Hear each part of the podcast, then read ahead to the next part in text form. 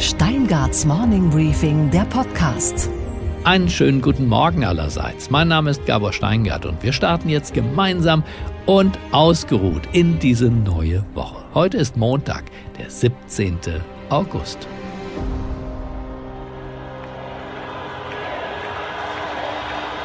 Die Demonstrationen der Opposition in Weißrussland sind friedlich, aber lautstark. Ihr Ruf nach Freiheit wird diesmal endlich von der ganzen Welt gehört.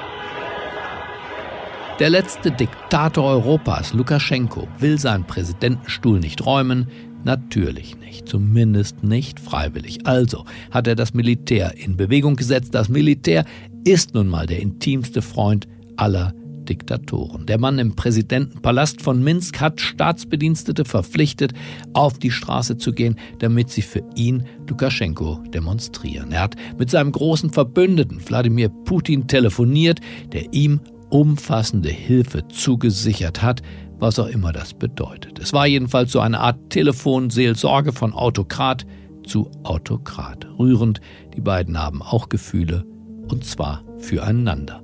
Mit der Opposition geht man weniger einfühlsam um. Die Gefängnisse in Weißrussland füllen sich. Einer der Inhaftierten ist Vitali Skliarov. Er ist Politikberater und Sozialwissenschaftler, hat in Deutschland promoviert und seine Kontakte reichen bis nach Amerika. Denn er hat für die Wiederwahlkampagne von Obama gearbeitet, später dann für den Präsidentschaftsbewerber Bernie Sanders. Und dort immerhin als stellvertretender Wahlkampfdirektor. Nun sitzt er im Gefängnis in seinem Heimatland. Er ist der zurzeit prominenteste Gefangene des Regimes von Lukaschenko. Aktivisten versuchen unter dem Hashtag FreeVitali auf ihn aufmerksam zu machen.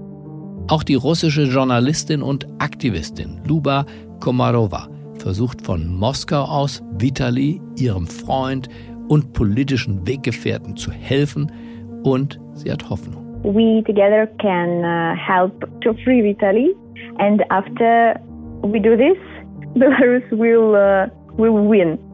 I guess Lukashenko uh, he should understand that his time is over. Das ganze Interview mit ihr hören wir gleich. Unsere weiteren Themen heute. Die Deutsche Post ist ein Krisengewinnler in Zeiten von Corona. Aber überlebt der Konzern mit seinem Geschäftsmodell auch die Digitalisierung oder den Angriff von Amazon? Genau darüber spreche ich jetzt gleich mit dem Chef der Firma, mit Dr. Frank Appel. Wir schätzen selbst, dass bis zum Jahr 2030 etwa ein Drittel unserer Arbeitsplätze etwa wegfallen werden. Aber Sie können heute davon ausgehen, wir werden mit Sicherheit mehr als 50 Prozent größer sein. Das heißt, in Summe werden wir mehr Arbeitsplätze haben. Unsere Börsenreporterin Sophie Schimanski berichtet von einer Kraftprobe im Silicon Valley, die den Giganten Apple zumindest nerven dürfte. Wir staunen, in welch ärmlichen Verhältnissen eine der berühmtesten Popgruppen der Welt einst leben musste.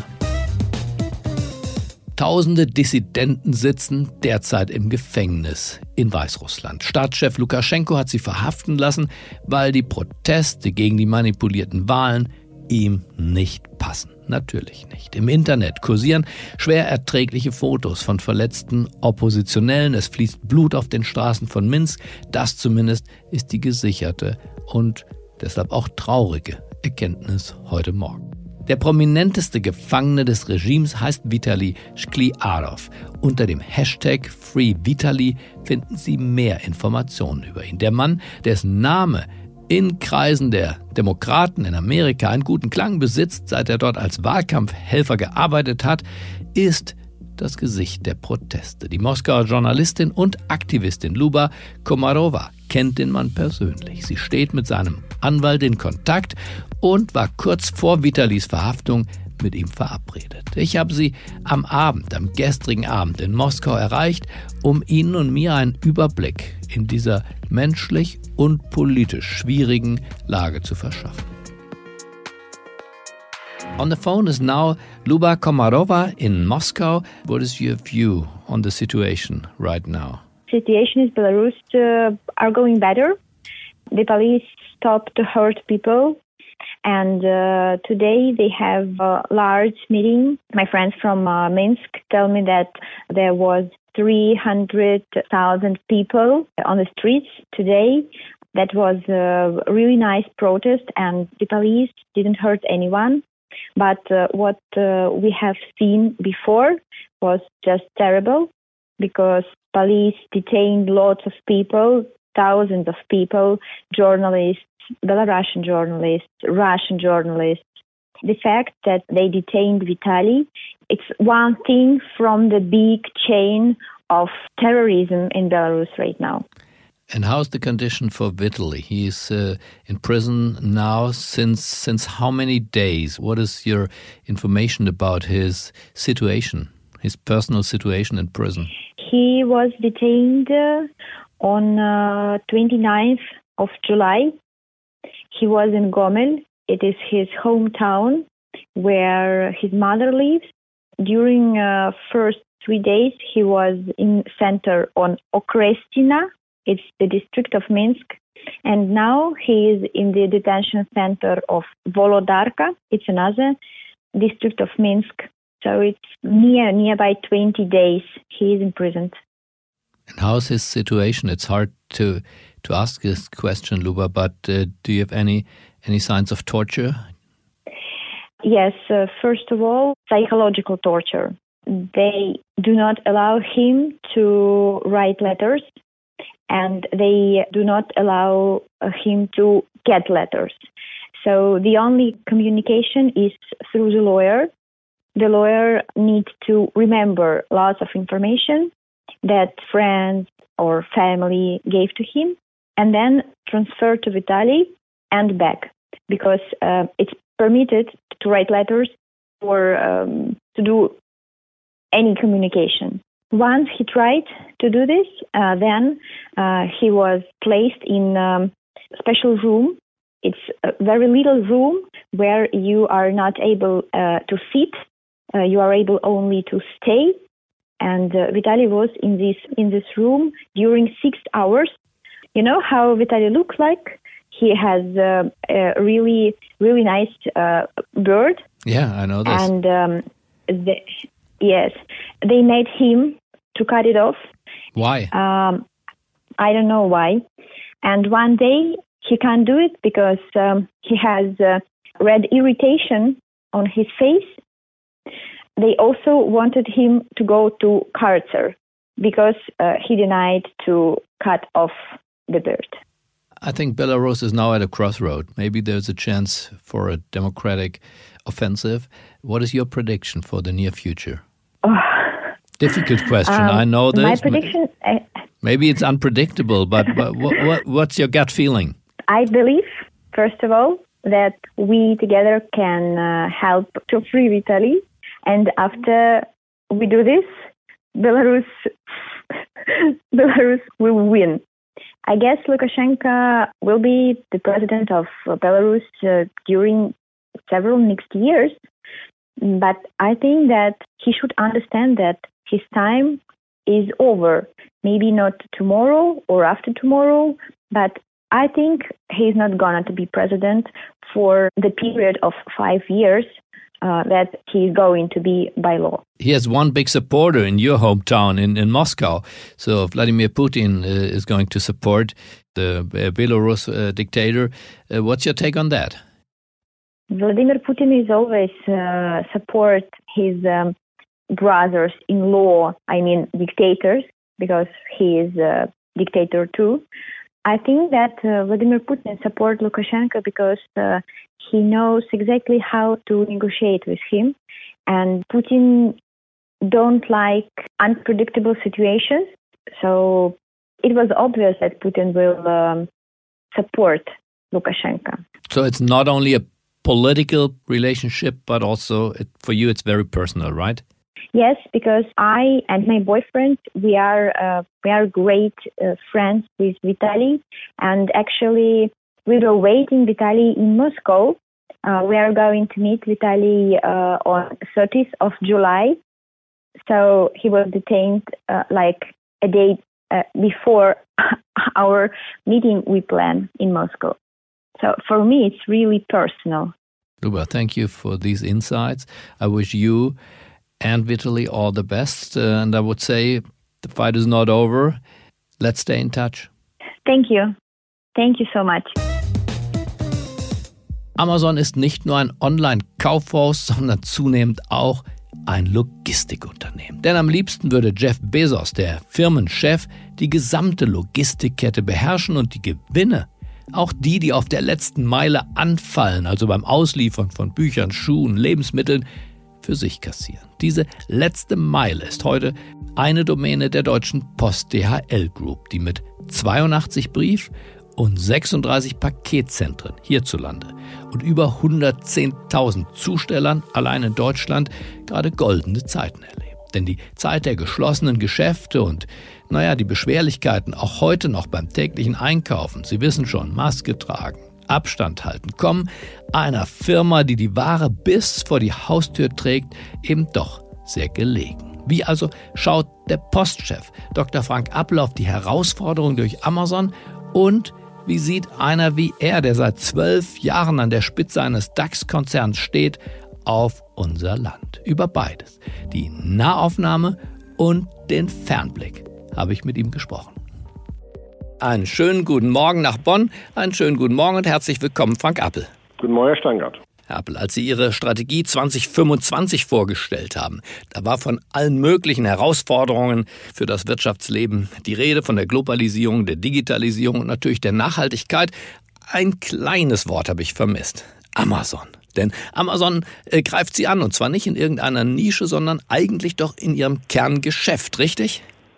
Ähm, also Amazon ist äh, zunächst erstmal ein wichtiger Kunde von uns und wir sind ein sehr, sehr wichtiger Partner auch für Amazon. Amazon nutzt ja unsere Dienstleistung weltweit für verschiedene Dienste und wir arbeiten da sehr gut zusammen. Aber natürlich ist es ähm, geben Kunden auch überlassen, bestimmte Dinge selbst zu übernehmen. Und das, das macht Amazon heute. Und das, auf der anderen Seite. Aber man hat doch das Gefühl, Herr Appel, man hat das Gefühl, dass Jeff Bezos Ehrgeiz deutlich über das eines Online-Kaufhauses hinausgeht. Er ist wirklich ja dabei, auch gerade in Deutschland, dem zweitwichtigsten Markt von Amazon, Frachtzentren, Logistikzentren zu bauen. Eigentlich wie bei Post und DHL auch und möchte seine Ware selber ausliefern. Das ist das erklärte Ziel. Das ist ja auch legitim. Wenn er meint, dass er die Ware selbst besser ausliefern kann als mit uns, dann ist das ja sein gutes Recht. Äh, der Amazon macht ja nur einen Teil des Marktes aus. Sie sehen auch momentan, dass sehr viele Kunden deutlich schneller mit uns wachsen momentan als Amazon.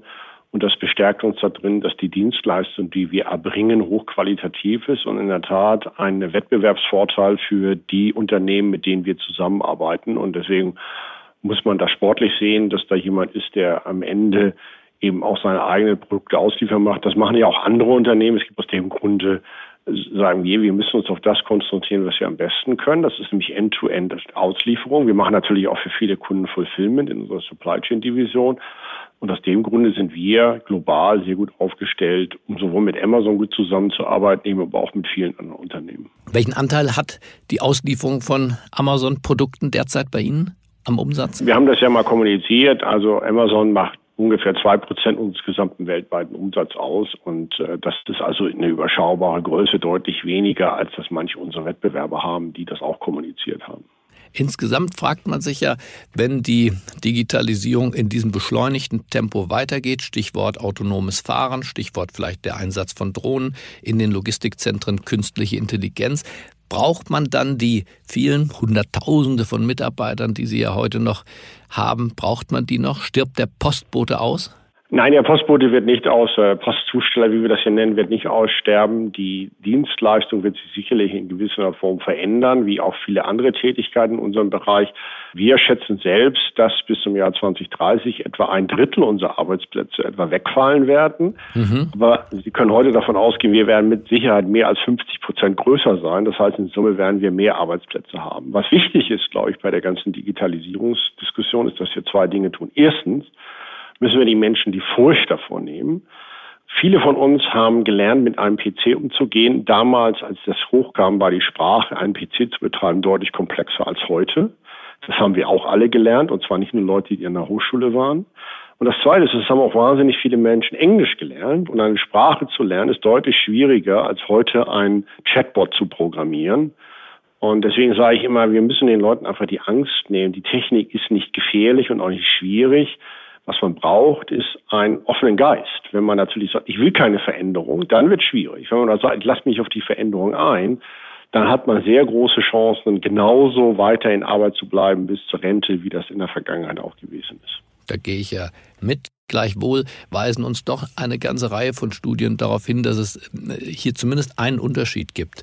Äh, bei der Übertragung von körperlicher Arbeit auf die Maschine, äh, die dann zum Weberaufstand, letztlich auch zum kommunistischen Manifest, zum Umsturz in den industrialisierten Ländern führte, ist ja die Übertragung von geistiger Arbeit auf Maschinen auf jeden Fall auch von der Sorte, dass Disruption in der Bevölkerung ähm, angesagt ist und womöglich eben nicht jeder in der Lage ist, auf die höheren Weiden zu flüchten und sich so weiterzuentwickeln, dass er mit diesen Maschinen dann konkurrieren kann. Haben wir da vielleicht doch ein Thema, was die Zweiteilung möglicherweise der Arbeitsgesellschaft angeht? Ja, aber auch das sind alles wiederum Themen und natürlich, äh, auch wir haben ja hoffentlich geschichtlich aus daraus gelernt, dass in der Tat die erste industrielle Revolution hat ja deutliche Veränderungen und auch vieles Positives bewirkt, demokratische äh, Lebensverhältnisse und ähnliche Dinge sind dadurch auch befördert worden. Aber die alten Eliten wurden erstmal vom Hof gejagt. Das muss man festhalten. Von denen, von den Königen, Fürsten und auch den Industrieherren der frühen Stunde ist keiner geblieben.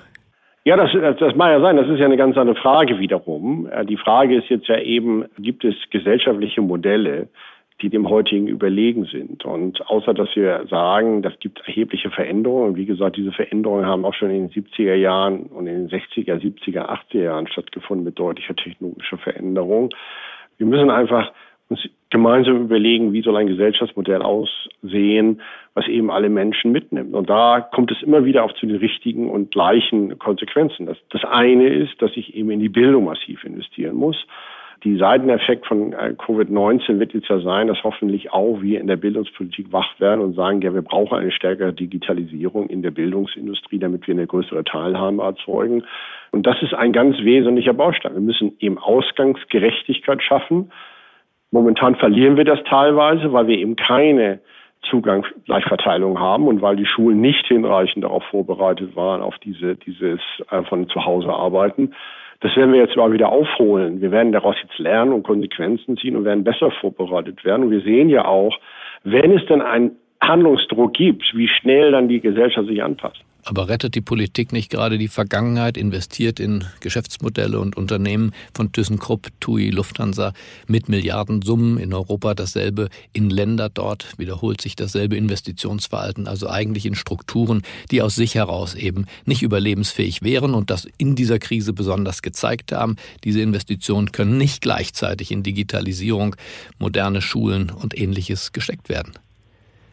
Also in der Tat ist das eine sehr schwierige Gratwanderung. Äh, wie viel steckt man noch in den Erhalt von Arbeitsplätzen, die sich eigentlich über Zeit obsolet machen und wie viel investiere ich in, in die neuen? Das ist immer eine schwierige Aufgabe.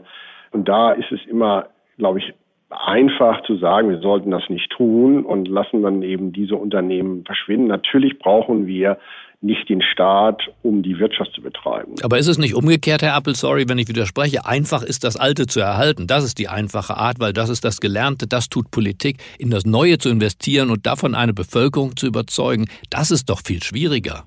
Das meine ich ja. Deswegen sage ich ja, die Balance zu halten, eben zwischen dem einen und dem anderen, ist natürlich intuitiv, macht man immer das, das war schon immer so, wenn ein großes Unternehmen pleite gegangen wäre, war der Aufschrei immer größer und die Leute verlieren jetzt ihren Arbeitsplatz als das Lob, was man dafür bekommen hat, wenn man in die Zukunft investiert hat. Das, das meine ich damit, dass es für Politik auch einfach nicht einfach ist, weil die Menschen, Sie sehen das ja auch sich, wie die Zustimmung zu den Parteien sich innerhalb von drei Monaten massiv dreht, alleine nur auf der Kurzfristigkeit. Die Fundamentalanschauungen haben sich ja vorher nicht in die andere Richtung gedreht und jetzt wieder zurückgedreht.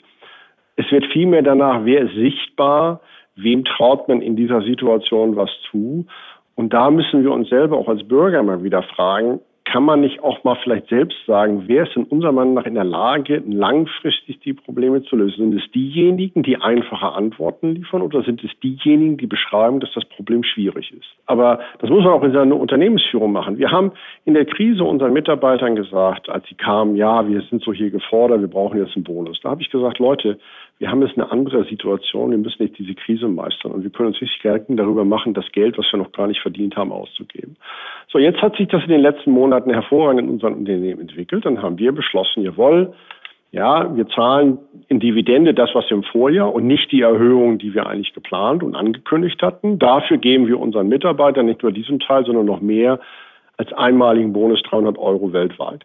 Das ist meiner Meinung nach, so wie man sagen muss. Am Anfang sagt man, ich weiß nicht, ob das geht. Ich kann euch gar nicht versprechen, wie die Welt in drei Monaten aussieht. Aber wenn es dann andersrum kommt und es besser läuft, dann muss man auch sagen, okay, jetzt kann ich auch was tun. Und das kann auch die Politik tun.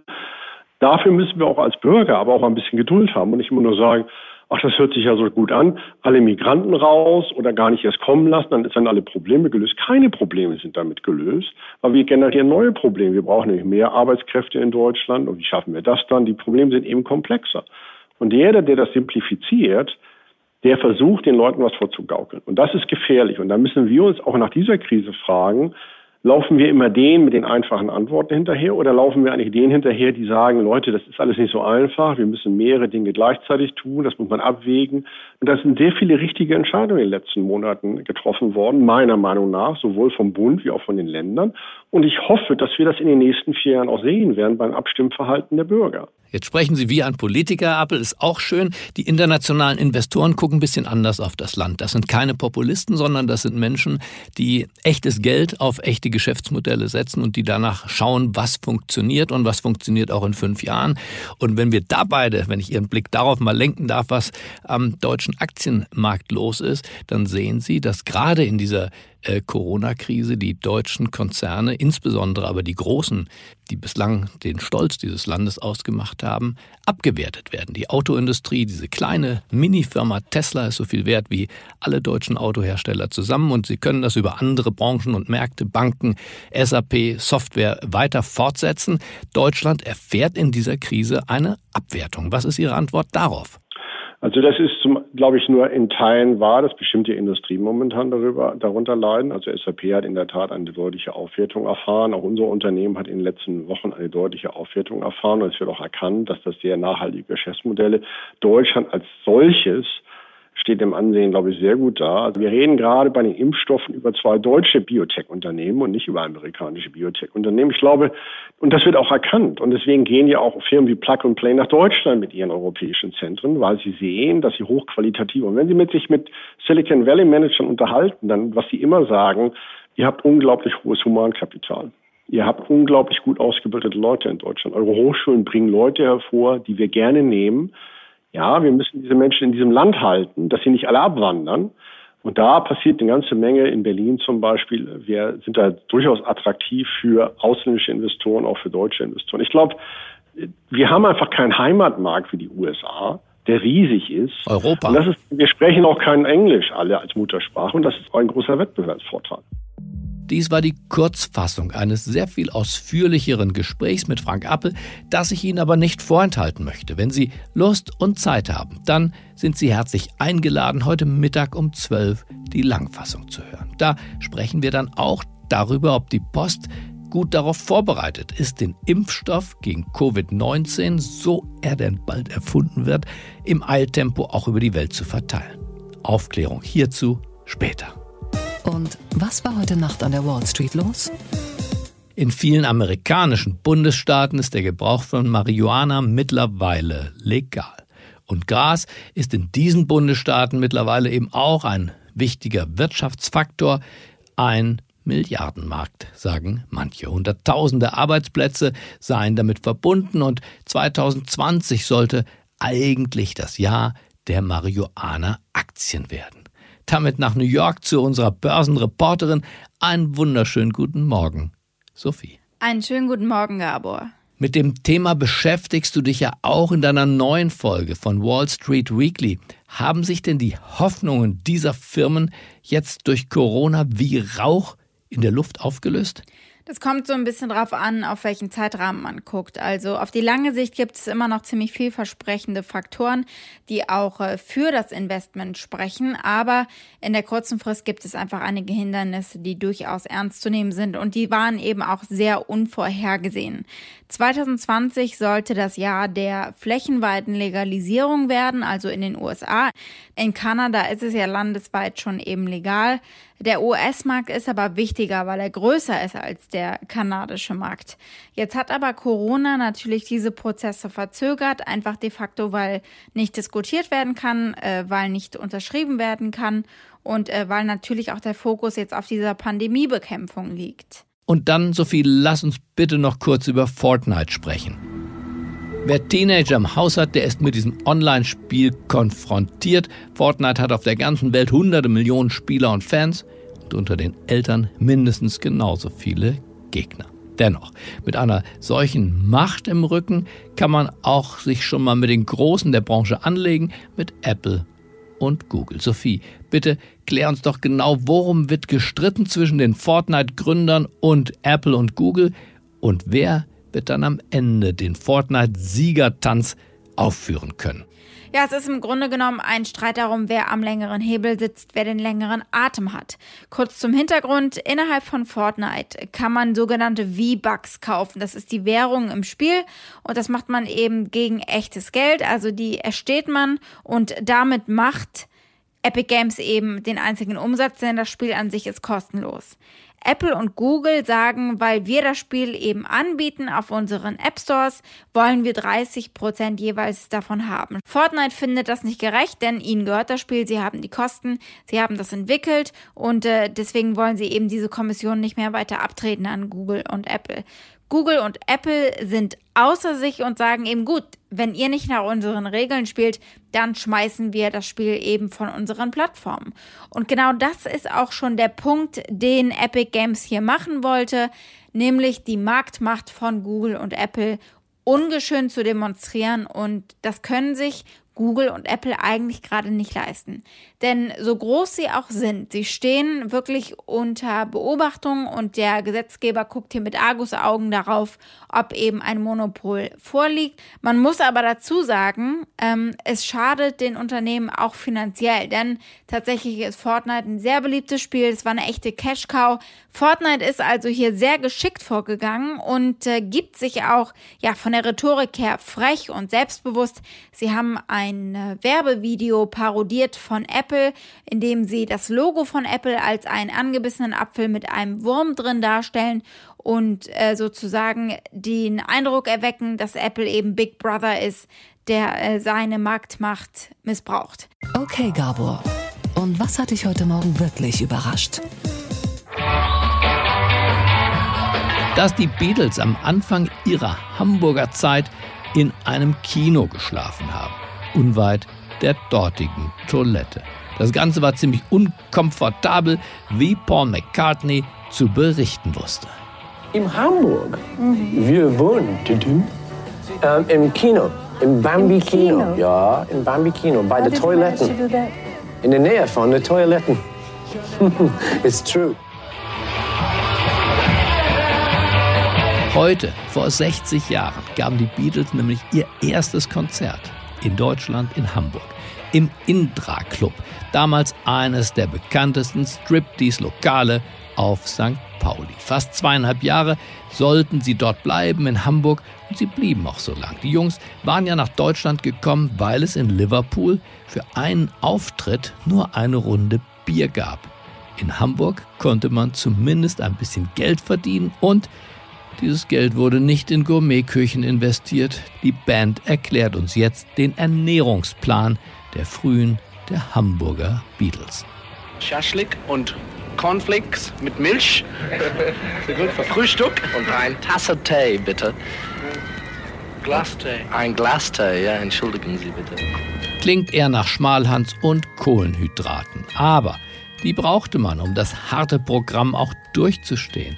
Denn die Band war ja davon ausgegangen, wie in England, wegen der Sperrstunde, 23 Uhr fällt der Vorhang. Aber weit gefehlt, da fing ja die Nächte auf St. Pauli oft erst an. In der ersten Zeit standen sie dann bis zu sechs Stunden pro Tag, pro Nacht auf der Bühne. Und weil sie kaum eigene Kompositionen hatten, alle Welthits der Beatles waren ja noch gar nicht erfunden, waren sie vor allem eine Coverband. Sie griffen auf die Lieder von anderen zurück, was denn sonst Chuck Berry, Little Richard und immer wieder Buddy Holly. Hey Jude und Yellow Submarine gab's noch nicht, dafür aber von Buddy Holly Every Day. Every day seems a little longer every way love's a little stronger, come what may. Do you ever long for true love from me? Every day it's a getting closer, going faster than a roller coaster. Love like yours will surely come my way. Hey, hey, hey. Love like yours will surely come my way. Ich wünsche Ihnen einen schwungvollen, einen optimistischen Start in diese neue Woche. Bleiben Sie mir gewogen. Es grüßt Sie auf das Herzlichste, Ihr Gabor Steingart. Every day it's a getting closer, going faster than a roller coaster. Love like yours will surely come my way. Ah, hey, ah, hey, hey. Every day it's a getting faster. Everyone said go ahead and ask her. Love like yours will come my way. Ah, hey, ah, hey, hey. Every day seems a little longer. Every way love's a little stronger. Come what may. Do you ever long for true love from me? Every day it's a getting closer, going faster than a roller coaster. Love like yours will surely come my way.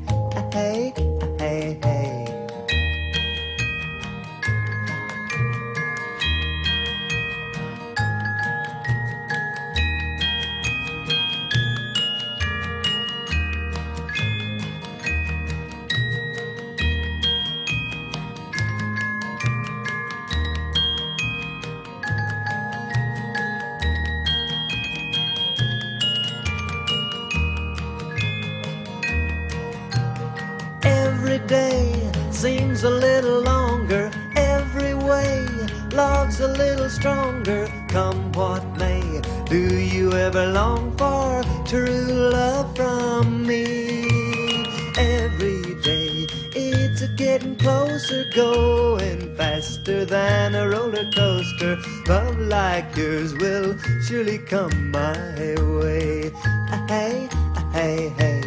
Love like yours will surely come my.